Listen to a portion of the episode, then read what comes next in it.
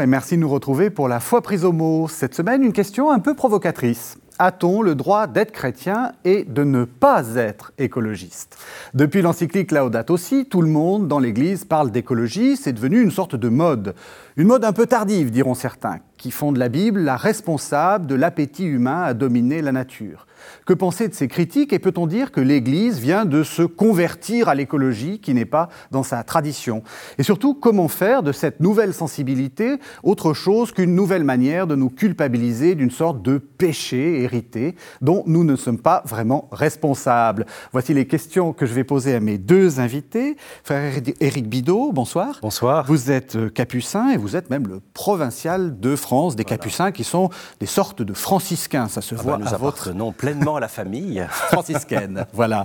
Et puis Monsieur Fabien Revol, bonsoir. Bonsoir. Vous êtes théologien, vous êtes philosophe, vous êtes maître de conférence à l'Université catholique de Lyon et vous êtes également le directeur du Centre interdisciplinaire d'éthique. Alors peut-être une première question simple, est-ce que, euh, comment vous réagissez à mon lancement? Est-ce que vous êtes d'accord avec ceux qui disent qu'au fond, euh, la conversion du christianisme est un peu tardive parce que euh, le fautif, c'est justement le christianisme, euh, en particulier en, ayant placé l'homme au cœur de la création comme son maître. C'est une question complexe. Ah. Et donc, à la fois, on a envie de répondre oui et à la fois non. Parce que, forcément, quand on regarde l'histoire euh, du christianisme en Occident en particulier et la manière dont il a interprété euh, dans les siècles récents bah, la position de l'homme dans la création, cet anthropocentrisme chrétien dont on parle, et donc on peut dire oui, les, chrétiens partagent une part de responsabilité dans euh, la manière dont l'Occident s'est comporté euh, par rapport à la nature. Et d'un autre côté, mais évidemment que non, parce que si on regarde euh, les Écritures et si on regarde et si on scrute la tradition théologique, eh bien on a au contraire tout ce qu'il faut et tout ce dont on a besoin pour être les bons gardiens de la maison commune, de la création. Et donc il y a un travail de, tri à faire dans, ce qu'on va regarder de, de responsabilité chrétienne et en même temps de dire mais euh, allons-y, euh, allons-y gaiement pour être des bons écologistes parce que ça découle de la foi chrétienne. Très bien, vous êtes d'accord avec cette... Alors euh, oui, c'est la question, la fameuse question de l'anthropocentrisme, comment dire, excessif ou à modérer. récemment, je tombais sur un, article de, sur une conférence faite par un, métropolite oriental mhm. qui s'appelait L'homme, le prêtre de la création. Donc dans la tradition orientale, euh, je pense que c'est une question latine aussi. Ça c'est très vrai. Cette question d'un anthropocentrisme qui s'est comme aggravé. C'est une question latine. C'est pas pour rien que le patriarche Bartholoméos a lancé depuis plusieurs années une année, une, une journée de la création, des propos beaucoup plus sur une insertion de l'homme euh, beaucoup plus réelle dans un créé. Et puis il y a la figure de saint François qui est quand même euh, alors je sais plus, je crois que c'est Edgar Morin qui, au moment de la sortie de l'encyclique, disait du pape François, heureusement qu'il a trouvé Saint François, parce que sinon il n'aurait pas eu beaucoup de voix, BOIX, pour euh, plaider son propos. Ce qui est un peu dur, parce qu'on voit bien que, que le propos est excessif de la part d'Edgar Morin, je trouve aussi. C'est exactement enfin, ce, ce, côté très latin. Euh, et c'est vrai que le, monde latin, enfin, le christianisme latin, euh, à travers, euh, à travers l'Europe, a, a, dominé le monde dire, scientifiquement. est-ce que, est-ce que enfin, ce reproche de, de d'avoir euh, d'avoir été justement d'avoir créé cette euh, cette supériorité de l'homme. C'est pas parce qu'il y a un article très connu hein, d'un certain Lynn White qui est un philosophe euh, américain qui justement mettait sur le même plan le christianisme et la fameuse déclaration de Descartes l'homme est comme le maître et possesseur de la nature oui alors White était historien des techniques médiévales. Mm-hmm. il était lui-même chrétien de tradition protestante et euh, il, s'est intéressé à la manière euh, dont le christianisme a été euh, vécu et reçu par, les chrétiens au Moyen Âge et comment ça ensuite ça s'est transformé à, l'époque moderne. Et pour lui, il, est effectivement inscrit dans les Écritures que le, christianisme est une religion anthropocentrique et que l'être humain dans la création reçoit une vocation à une domination de l'exercice de la puissance qui est ensuite consacré dans, la période moderne avec le, cartésianisme. C'est Descartes, en fait, qui euh, finalement influence énormément le christianisme occidental, euh, tant dans sa version catholique que protestante, euh, pour un certain rapport d'une domination de puissance euh, sur, sur, sur, la nature. Mmh. En fait, un, on peut dire que c'est un accent euh, que la philosophie moderne vient apporter de manière opportune ou, pas au, christianisme occidental pour interpréter les Écritures. Et c'est là où, à mon avis, on, va distinguer ce, qui, ce, qui, ce, qui, est important de distinguer, c'est que cette interprétation-là, elle n'est pas chrétienne. Mmh. C'est ça qu'il faut, qu'il mmh. faut arriver à, se préciser, parce que euh, le pape François dit dans l'Audate aussi quelque chose qui m'a beaucoup marqué. Il dit euh, il y a des façons non chrétiennes de lire la Bible.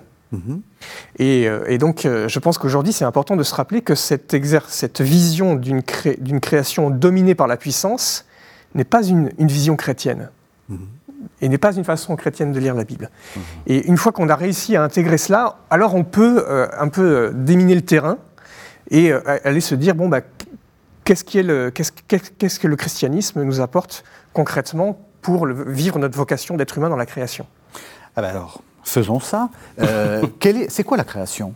Justement, comment est-ce qu'il faut lire euh, ces premiers chapitres de la, euh, de la Genèse, peut-être aussi euh, certains chapitres de, Saint Paul, hein, qui, mm. qui, parlent, qui parle de la, création qui gémit, ou qui mm. parlent de, du Christ qui va réassumer toute la création. Mm. Comment est-ce qu'il faut lire de manière peut-être chrétienne, ou en, en refusant cette tradition de lecture occidentale, finalement assez récente? Elle est essentiellement un don, un donné. Et nous nous inscrivons dans ce donné. Je pense que bon, c'est un peu réducteur, mais c'est de dire est-ce que c'est un dû ou est-ce que c'est un don. Et si c'est un don, je m'inscris dans une dynamique, je m'inscris dans un mouvement, je m'inscris dans une histoire à laquelle je peux participer, mais dont je ne suis pas la source. Mhm. Et ça nous renvoie à, beaucoup de débats, il y a beaucoup de questions sur la manière dont, d'un côté, nous allons peut-être avoir un comment dire, nous allons fustiger ou trouver que le christianisme est responsable, mais par ailleurs nous comporter comme si nous étions la source et comme si nous étions maîtres de tout. Hmm. On a une ambiguïté dans le débat écologique aussi, j'ai l'impression aujourd'hui. Hmm. Donc c'est un donné.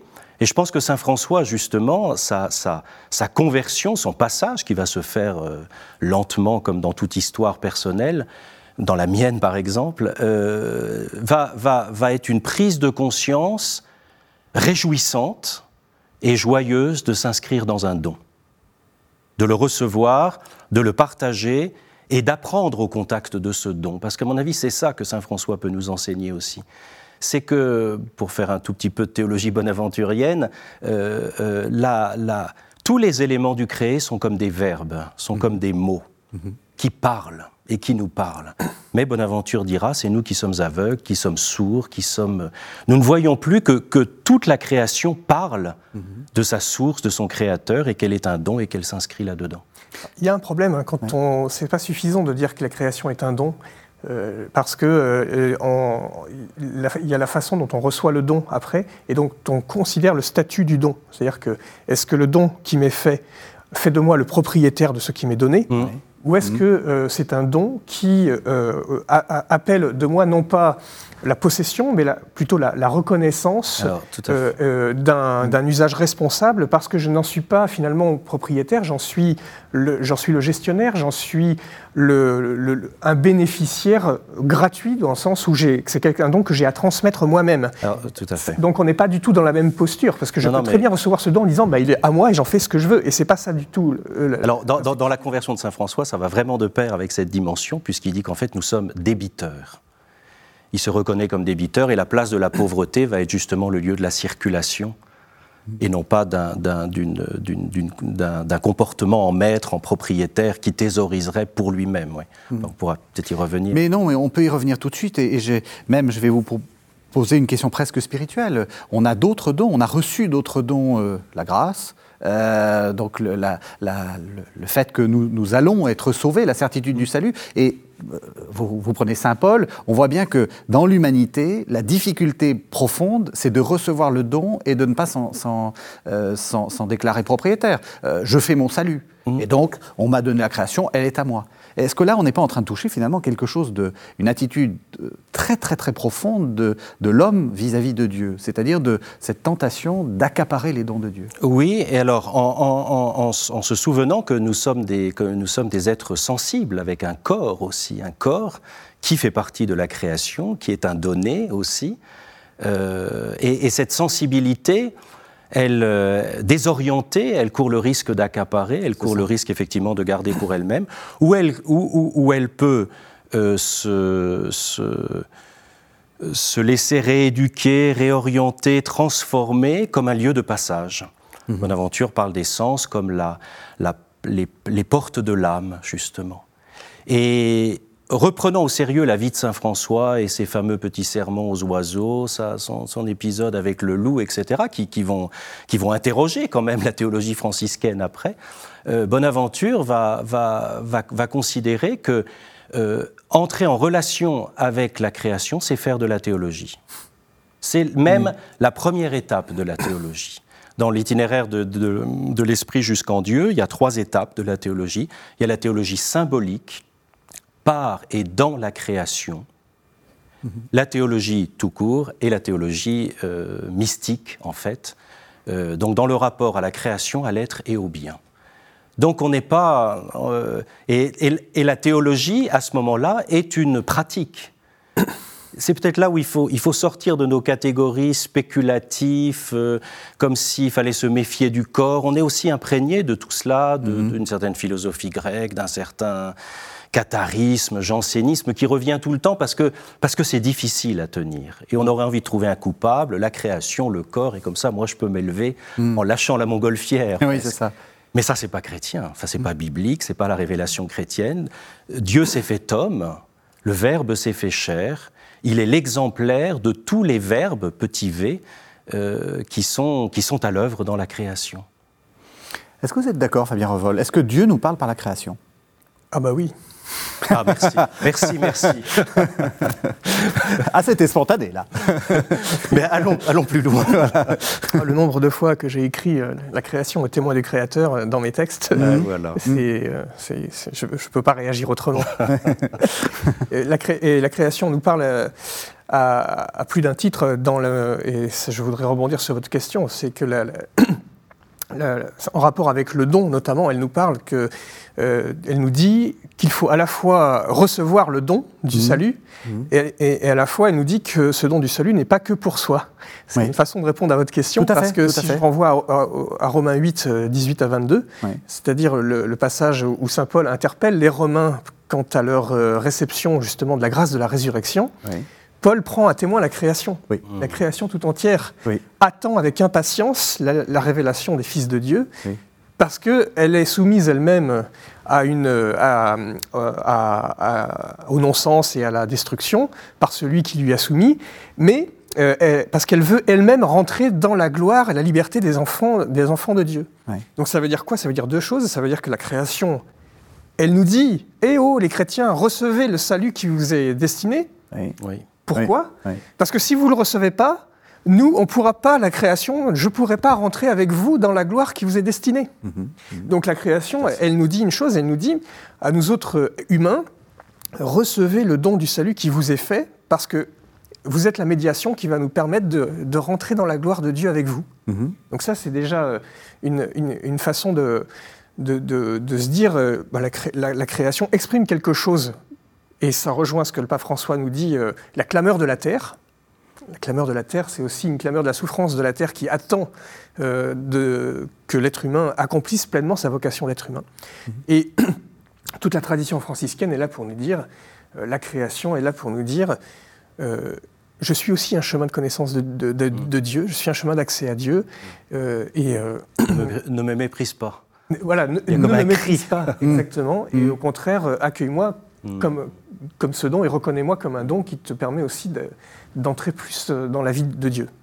Ça, c'est enfin, ce, qui, ce qui vient d'être dit juste avant est très important. Dans, dans, la théologie symbolique, justement, il ne s'agit pas de son salut et de, de, revenir à Dieu, de retourner à Dieu tout seul et, bien hermétique. Mm. C'est au contraire, enfin, je renvoie au, livre de Laure Solignac, euh, La théologie symbolique, qui est excellent de, de pédagogie. Il s'agit bien, par l'essence, de se laisser euh, traverser par tout le créé, et c'est avec tout le créé que nous revenons. Et donc en fait, la création nous dit, et je pense que c'est ça l'enjeu théologique d'aujourd'hui, c'est pas ou l'homme ou la création. La création dit à l'homme, sois à ta juste place, dans une juste relation avec moi, et c'est ensemble que nous retournerons au Père. Eh bien, vous parlez comme le pape François, qui parle certainement, lui, comme Saint Bonaventure. il le cite, il le cite vers la fin, qui est un peu une récapitulation théologique de l'encyclique. On va écouter le, le paragraphe 76 de l'encyclique Laudato Si. Pour la tradition judéo-chrétienne, dire création, c'est signifier plus que nature, parce qu'il y a un rapport avec un projet de l'amour de Dieu dans lequel chaque créature a une valeur et une signification. La nature s'entend d'habitude comme un système qui s'analyse, se comprend et se gère. Mais la création peut seulement être comprise comme un don qui surgit de la main ouverte du Père de tous, comme une réalité illuminée par l'amour qui nous appelle à une communion universelle.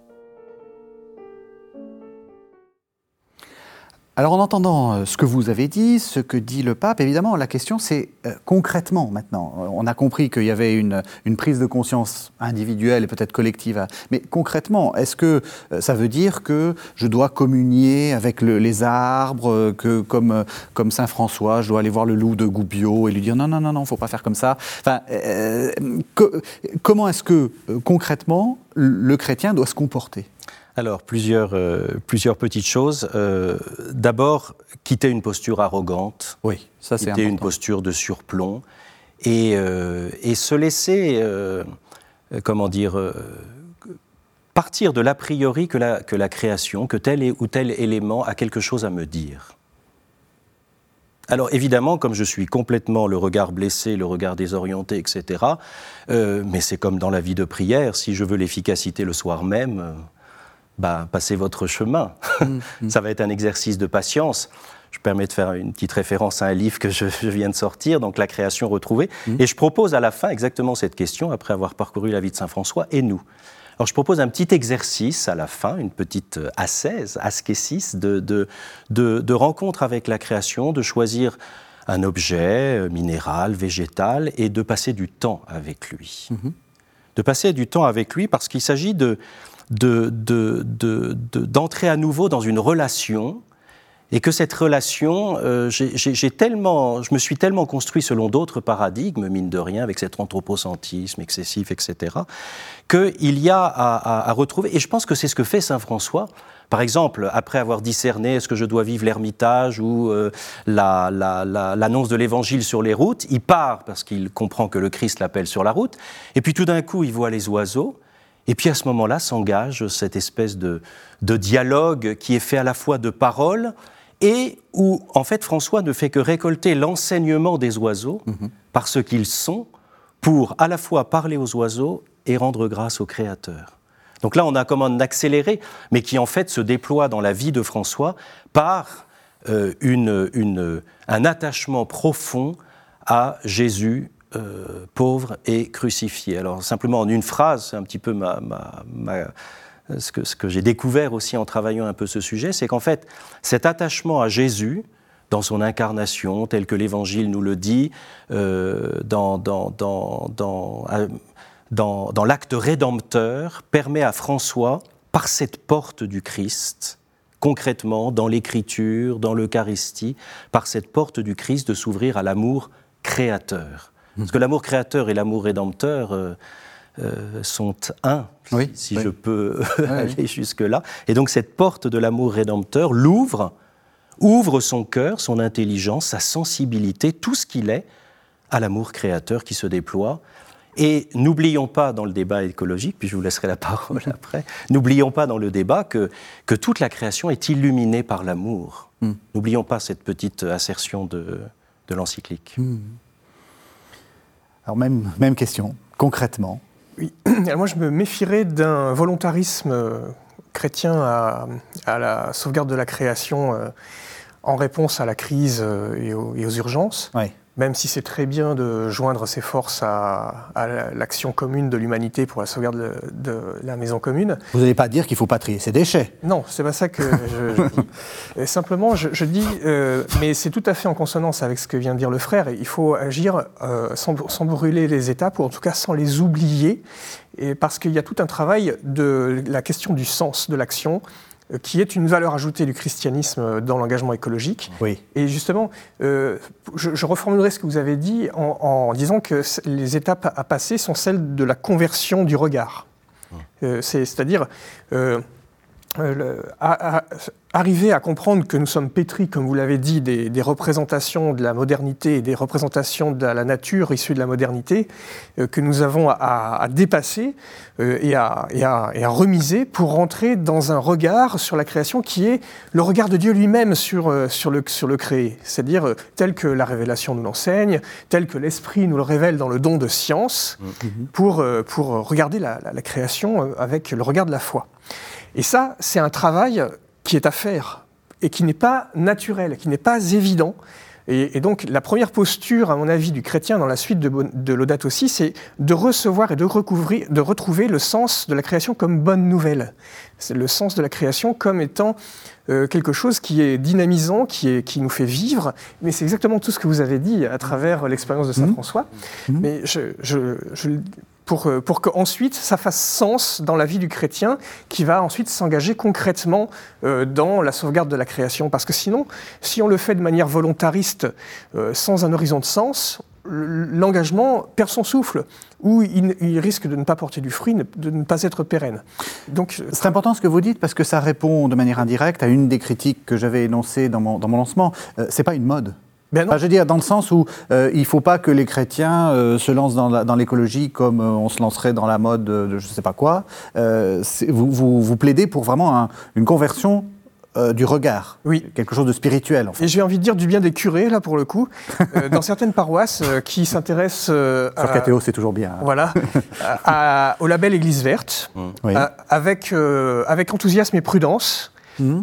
pour dire attention, on va prendre le temps d'étudier les fondements spirituels de l'écologie intégrale et du label Église verte avant de s'engager concrètement de le mettre en œuvre. Mais ça, je dis, c'est très bien. Il faut être prudent. Et, oui, mais il faut être prudent. C'est aussi de la prudence pastorale que de se dire il faut préparer les, fidèles à, ce travail pour qu'il ait du sens. S'il n'a pas de sens dans la vie de la, communauté, ben, il faut, faut attendre un peu. Il euh, ne faut pas s'engager euh, martel en tête, euh, parce que sinon ça va créer des dissensions. Il faut qu'il y ait une unité qui se travaille autour du sens vraiment de l'engagement pour l'écologie intégrale dans la vie chrétienne. Ce n'est pas un truc en plus, ce n'est pas un truc qu'on appose en plus, ce n'est pas un truc qui vient alourdir nos agendas, c'est quelque chose qui nourrit la vie chrétienne et il faut comprendre en quoi. Et Vous êtes d'accord, frère Oui, oui, parce que en, même temps, cette démarche de prudence, prudence ne veut pas dire euh, avoir peur, Attentisme, oui, oui, Au contraire, c'est un agir, un agir qui se discerne et un agir qui a une orientation. Donc ça, mhm. déjà, c'est c'est tout à fait positif comme notion.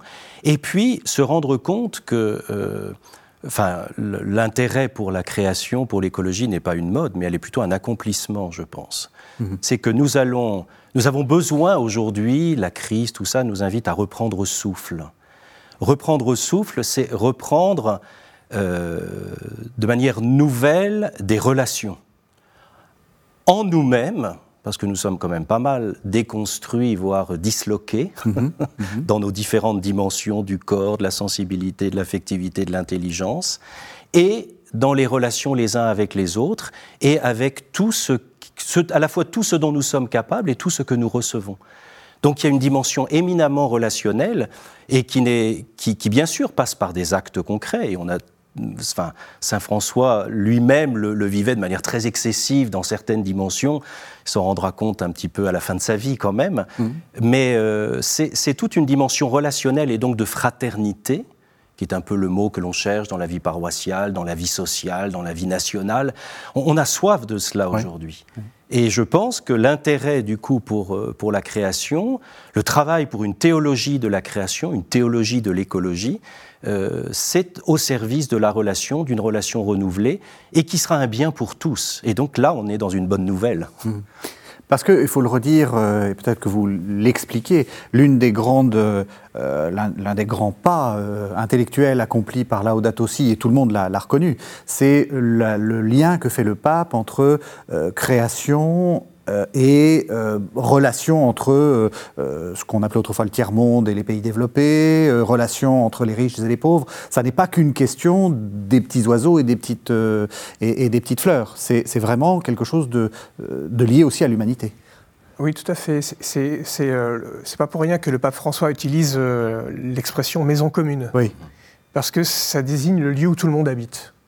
Et quand on dit tout le monde, c'est non seulement euh, les, personnes humaines, mais c'est aussi les êtres non humains qui composent soit les autres membres de la communauté, soit même les murs de la maison. C'est-à-dire que habiter dans, c'est aussi habiter avec. Oui.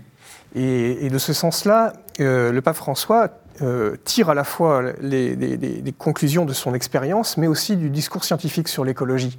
C'est-à-dire, son expérience, c'est de dire les pauvres habitent dans des zones écologiques super délabrées. Donc il doit y avoir un lien. C'est pas la faute des pauvres si euh, c'est comme ça. C'est la faute, c'est structurel, c'est la société qui génère à la fois du déchet écologique et du déchet humain. Mais de notre côté, euh, l'écologie, c'est la science des relations. C'est la science des relations entre des êtres entre eux et avec leur milieu. Donc ça veut dire qu'en tant qu'être vivant, nous sommes en relation dans une maison avec les membres de la communauté, mais aussi avec les murs et avec l'environnement.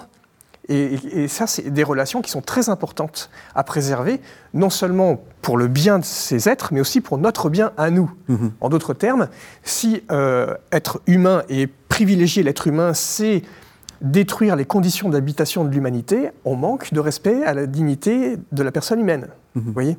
Donc, l'homme se détruit. Et on se, et on se finalement. Voilà.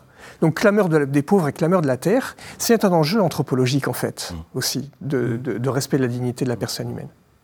Oui, et, on voit bien que euh, nous, dans, notre monde euh, européen euh, développé, nous, nous, construisons une société qui se veut plus écologique, quelquefois au détriment des pays du Sud. Enfin, on, voit, on sait bien que les moteurs propres se font avec des minéraux qu'on va exploiter, bon, qu'on met nos déchets dans le Sud, etc. Donc finalement, on fait payer à des gens déjà pauvres le poids de notre propre euh, bonne conscience écologique. Oui, alors ça, ça me... ça, vous, ça vous plaît pas? Ça me gêne que... Parce que c'est c'est des fausses bonnes idées que, que, vous avez. on se rend compte qu'il y a un problème. C'est-à-dire que. Mais c'est ce que je veux dire. C'est exactement C'est ce que je veux dire. C'est-à-dire que la, je, enfin, euh, peut-être que les, voitures propres c'est une très bonne idée, mais la manière actuelle euh, pose quand même des questions. à quel prix C'est ça que je veux dire. C'est que ça nous, ça nous, ça nous donne une bonne conscience écologique euh, ici en Europe, mais au détriment, au détriment des pays du Sud. Oui, oui. Et, mais le, problème, pour moi, il est que euh, les, solutions écologiques qu'on construit à l'intérieur de notre paradigme moderne sont des consensus qui sont euh, toujours insatisfaisants. Mmh. Au sein de notre propre système moderne, euh, les solutions écologiques sont par essence imparfaites et c'est des consensus du, du, moins pire. Quoi. Oui. Et, donc tout, tout l'enjeu de la réflexion écologique actuelle, par exemple du côté des, des, collapsologues, c'est-à-dire ceux qui, sont, qui, qui, essayent de réfléchir le sens de l'effondrement de la société, sont plutôt des gens qui essayent de, de, de, nous tirer vers une transition de mode de société qui va nous permettre de construire des solutions écologiques qui seront beaucoup plus satisfaisantes et pour nous et pour les pays du Sud, oui. plutôt que de, que de rester, d'essayer de sauver un système qui, par essence, génère de la crise écologique, quelles que soient les solutions qu'on essaye d'y apporter au sein du système.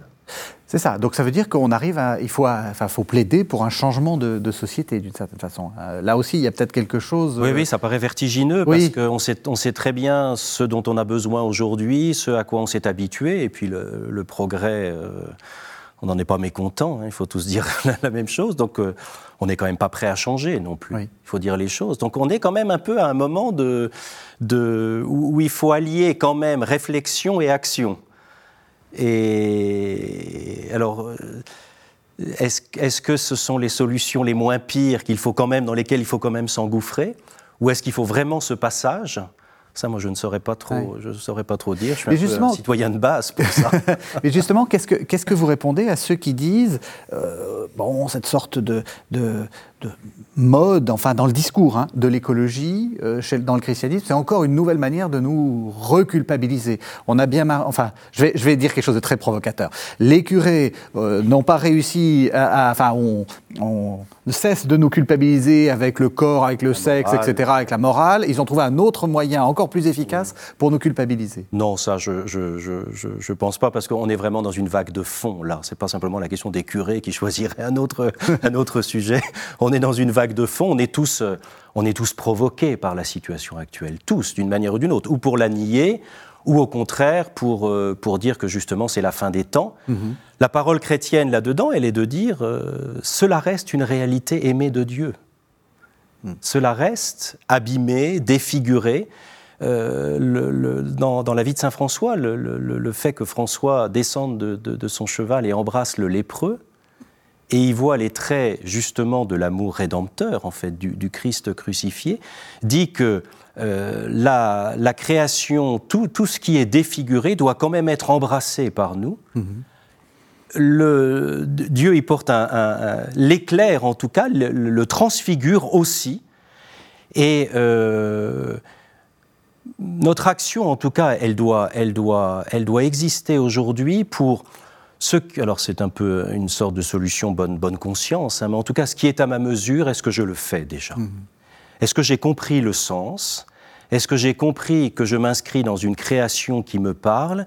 Et qu'est-ce que je peux en dire et en faire à ma mesure? N'attendons pas toujours que ce soit ou les inventeurs ou d'autres. Hein.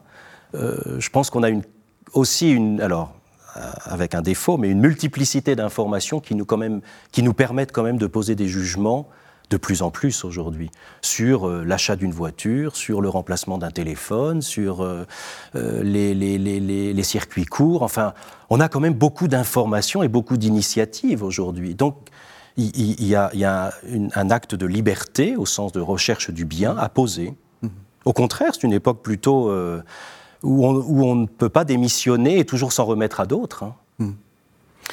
Mais euh, je, bien, en fait, oui, je ne suis pas euh, tout à fait d'accord avec euh, la façon dont vous avez posé la question. Ben, C'était fait exprès. parce que, Il faut le dire. Il faut le dire, oui. Ah, Ce n'est pas une nouvelle façon trouvée par les curés. Au contraire, les curés résistent sont, sont, plutôt euh, un, lieu de résistance euh, par rapport à la transmission. Ils sont climato-sceptiques. L'écologie intégrale. Euh, un certain nombre, probablement. parce que l'origine de cette culpabilisation, qui existe dans les courants d'écologie, elle vient soit de l'extérieur à l'Église, soit des chrétiens de base plutôt. C'est plutôt des, chrétiens de, qui se sentent concernés ensemble. Euh, et, rejoints par ces questions, qui vont interpeller leur curé, qui vont leur dire euh, c'est quoi cette nouvelle source de, culpabilisation C'est pas bien, il faut qu'on sorte de là. Et c'est pour ça que l'enjeu de la manière dont, dont présente l'écologie intégrale le pape François dans l'Audate aussi, mmh. c'est sous le rapport de l'espérance. Et pour, pour la, la, culpabilisation, elle est assez elle est assez peu présente dans l'Audate aussi. Il y a des endroits de, où le pape François euh, euh, fait un, examen de conscience, au chapitre 3 par exemple, et il inclut les chrétiens dedans. C'est, ça, c'est très vrai. Nos complicités.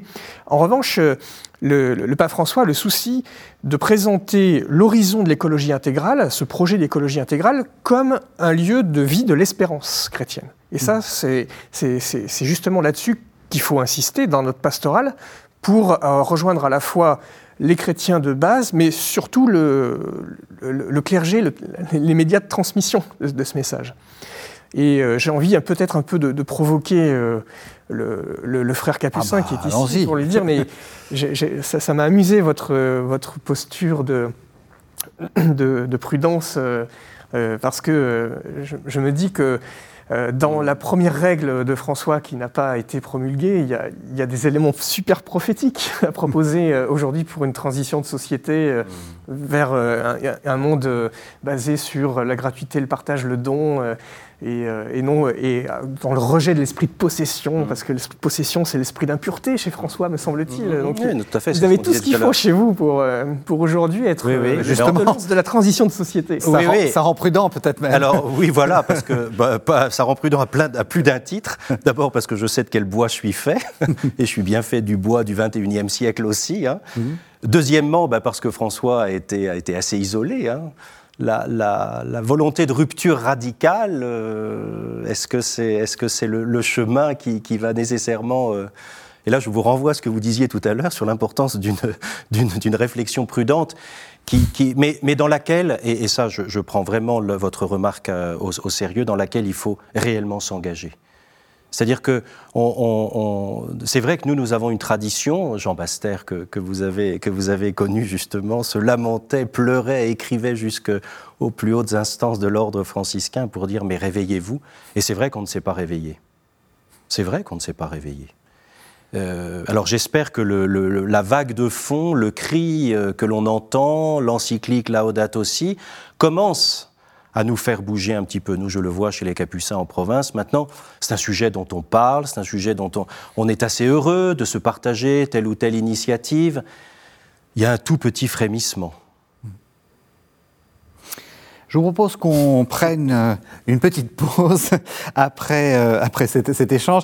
Euh, on va entendre justement un des, un des psaumes qui, qui, justifie ce que vous avez dit l'un et l'autre, c'est-à-dire que le christianisme a des ressources pour penser la création. C'est le psaume 103 où on voit que toute la création finalement est maintenue dans l'être par, par Dieu. C'est lui qui compte, enfin, qui, tout, toutes les créatures comptent sur lui pour recevoir leur nourriture. Quelle profusion dans tes œuvres, Seigneur. Tout cela, ta sagesse l'a fait. La terre s'emplit de tes biens. Voici l'immensité de la mer, son grouillement innombrable d'animaux grands et petits, ces bateaux qui voyagent, et Léviathan que tu fis pour qu'ils servent à tes jeux. Tous, ils comptent sur toi pour recevoir leur nourriture au temps voulu. Tu donnes, eux ils ramassent. Tu ouvres la main, ils sont comblés. Tu caches ton visage, ils s'épouvantent. Tu reprends leur souffle, ils expirent et retournent à leur poussière. Tu envoies ton souffle, ils sont créés. Tu renouvelles la face de la terre.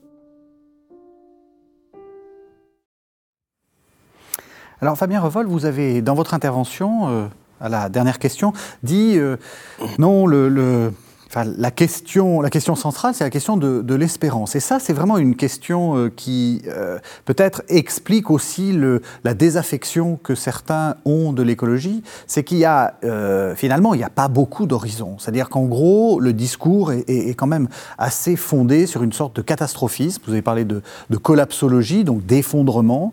On a l'impression que finalement, on va dans le mur, trier ses déchets, c'est y aller un tout petit peu moins vite, on ira quand même, et donc les gens se disent à quoi, à quoi, à quoi bon?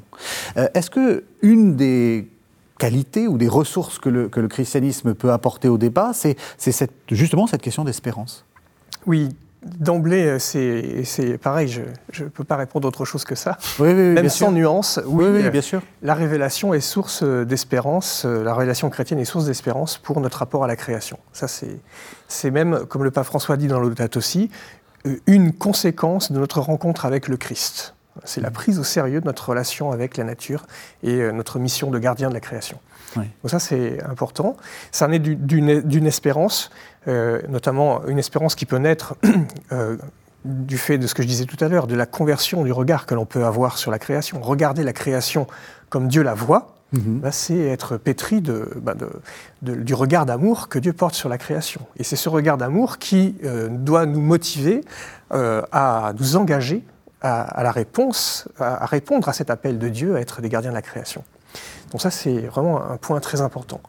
Si on prend comme comme un exemple, hein, le, passage du psaume qui vient d'être mhm. lu, mhm. justement, là, nous avons un lieu où nous pouvons exercer notre regard d'espérance sur la création. Euh, c'est un texte qui a été interprété dans la tradition euh, chrétienne, la tradition théologique, euh, dans, le magistère notamment, comme un, comme un lieu où on voit l'esprit créateur, l'esprit de Dieu, qui vient vivifier et dynamiser la création. C'est le souffle dans le psaume, mais ce souffle a été interprété chrétiennement comme étant l'Esprit Saint. Mhm. Euh, on le récite tous les dimanches euh, à la messe, dans le credo.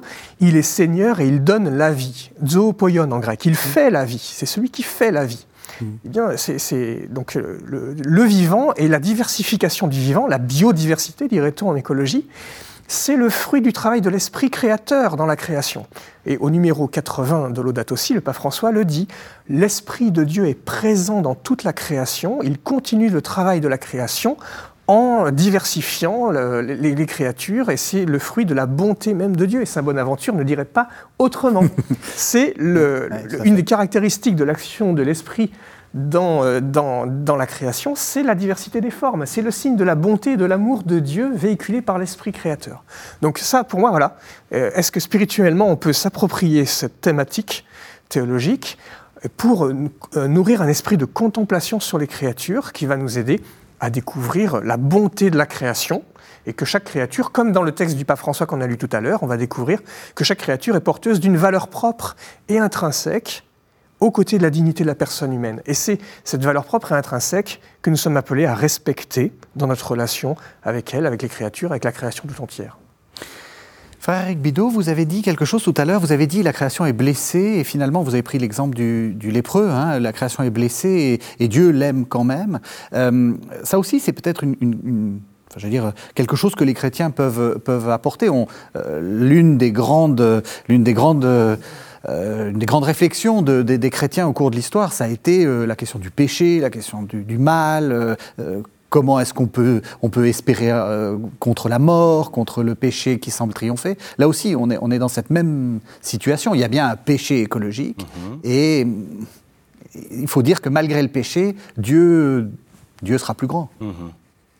Alors, euh, j'avais plusieurs choses en tête avec votre question. Eh bien, réagir sur le mot contemplation. Eh bien, faites-le en deux temps. je vais essayer. Mais faites-le en deux temps. Faites-le en deux temps. Euh, sur, le mot contemplation, mais on va, on va du coup aller sur votre question. Euh, j'ai découvert, en fait, en, travaillant un peu Bonaventure, lisant François, notamment dans la Legenda Major, la légende majeure, que, que la contemplation est vraiment une action. Euh, la, contemplation n'est pas de se mettre en dehors du tableau, de se mettre à part, et puis de... Non, c'est une insertion dans des relations. Et je crois que c'est la grande découverte, et que ces relations soient belles, c'est-à-dire esthétiquement immédiatement accessibles, à mon sens de la beauté, ou au contraire abîmées. Et je pense que choisissant Jésus comme centre, euh, François va pouvoir embrasser le lépreux comme une, une, réalité aimée de Dieu au même titre que le coquelicot, au même titre euh, euh, que, que, d'autres éléments. Donc il y a, y, a y a, une contemplation qui est une, qui est une pratique, mm-hmm. qui est une pratique, et qui, qui, alors c'est là où je rejoins toute la dimension du regard, parce que on voit bien dans la conversion de François que, que justement il y a un moment ce qui lui procurait du plaisir, tout d'un coup ne lui en procurait plus, et qu'il va passer par une sorte de distanciation avec le réel pour finalement réentrer petit à petit dans cette dimension euh, relationnelle. Dans, récemment, les, évêques de France, c'était en novembre, euh, ont reçu des agriculteurs. Il y a un jeune agriculteur qui a eu cette formule, qui pour moi est une formule de contemplation. Mhm. Le sol grouille de fraternité. C'est très beau. Et à propos de la permaculture, donc là on est sur du concret, le sol grouille de fraternité. Mhm. Et donc comment alors c'est là où, je vais me, réarmer un peu par rapport à la critique de tout à l'heure, mais il m'a fallu en deux temps pour y réagir. Non, mais justement, je, vois comment les frères, peut-être pas tant du côté de la création, où là nous ne sommes pas encore réveillés, mais du côté des relations fraternelles, justement, avec les personnes blessées. Euh, j'ai beaucoup d'exemples de, qui, qui, sont une contemplation en acte finalement de la manière dont l'esprit créateur, pour reprendre cette, cette formule juste, cette, de la manière dont l'esprit créateur suscite la diversité. Et puis juste pour finir, euh, François est donc stigmatisé en septembre 1224. Donc ça veut dire que son corps est, fatigué, il a contracté une maladie ophtalmique qui est liée aux larmes, qui est liée au soleil, etc., à Damiette. Et puis, euh, quasiment échoué, euh, il est stigmatisé et de ce corps quasi mort va jaillir le cantique des créatures. Mhm. Euh, Éloi Leclerc raconte ça de manière magnifique dans plusieurs de ses écrits, en, disant que dans les camps de la mort, et on est vraiment dans l'espérance, dans les camps de la mort, ils sont cinq frères étudiants franciscains à être transportés d'un camp à l'autre dans l'Allemagne nazie.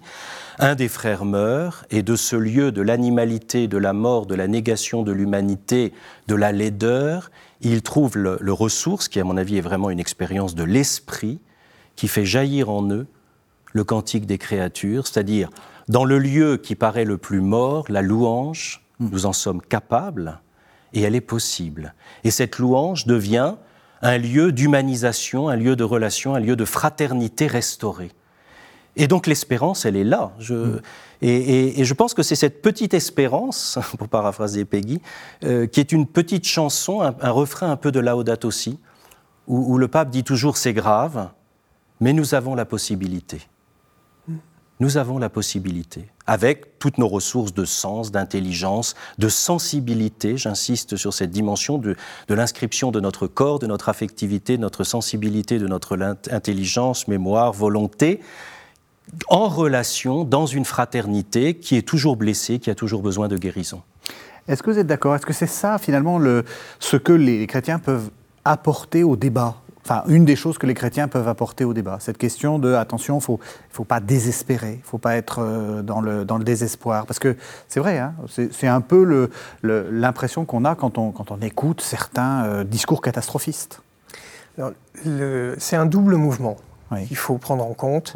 C'est d'abord l'accueil des souffrances de nos contemporains.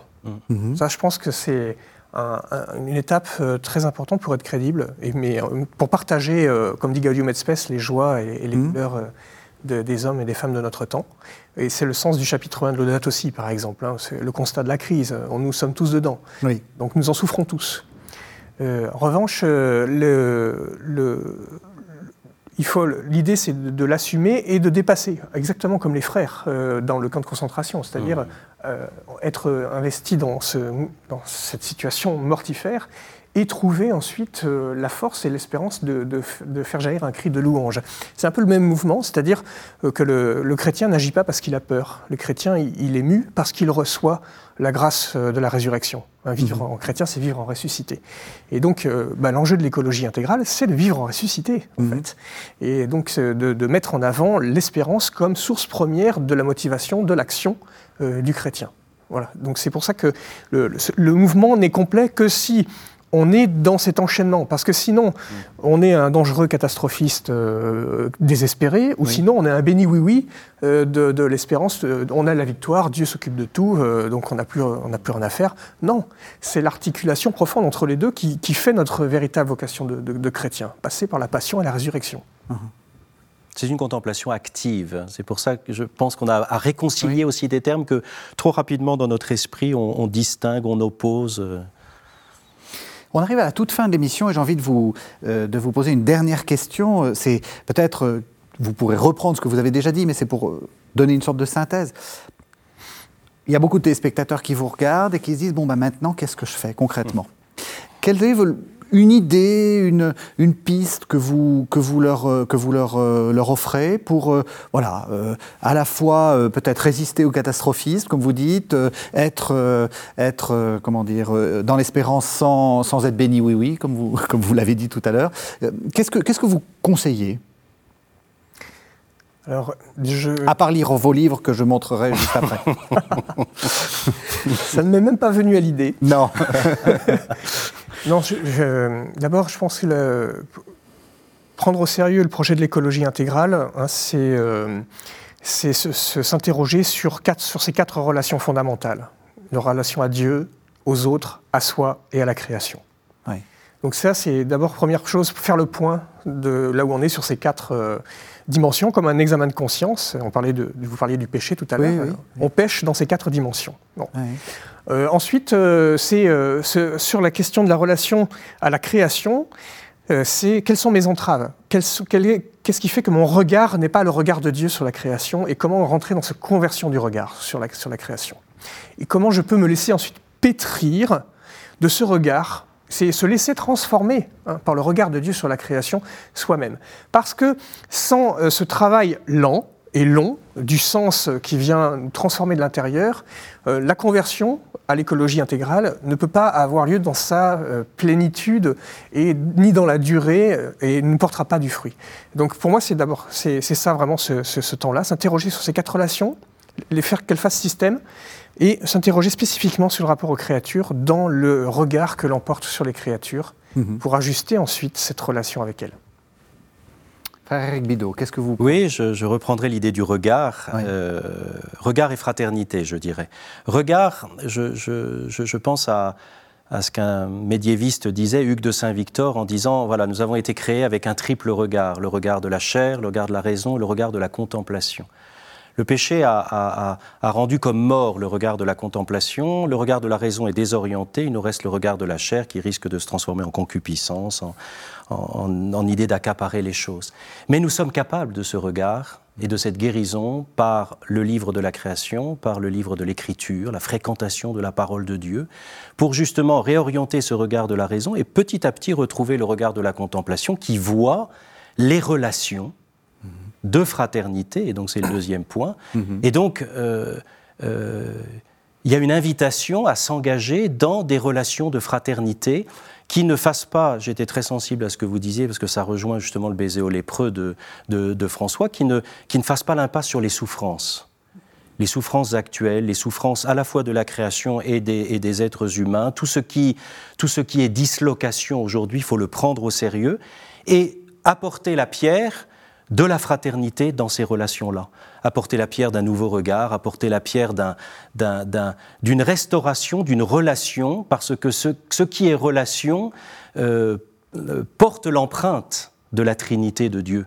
C'est la manière dont, dont, François concevait la vie fraternelle. La vie fraternelle, avec ses hauts et ses bas, ses heures, ses incompréhensions et ses joies, est une expression malhabile, maladroite, abîmée de la Trinité créatrice.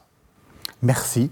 Merci à tous les deux. Alors, les deux titres de vos livres, Fabien Revol, Penser l'écologie dans la tradition catholique, c'est aux éditions Labor et Fides. Frère Éric Bidot, La création retrouvée, c'est aux éditions de l'Emmanuel. Merci à tous les deux. Merci de nous avoir suivis. Vous savez que vous pouvez retrouver cette émission sur le site internet de la chaîne www.ktotv.com. On se retrouve la semaine prochaine.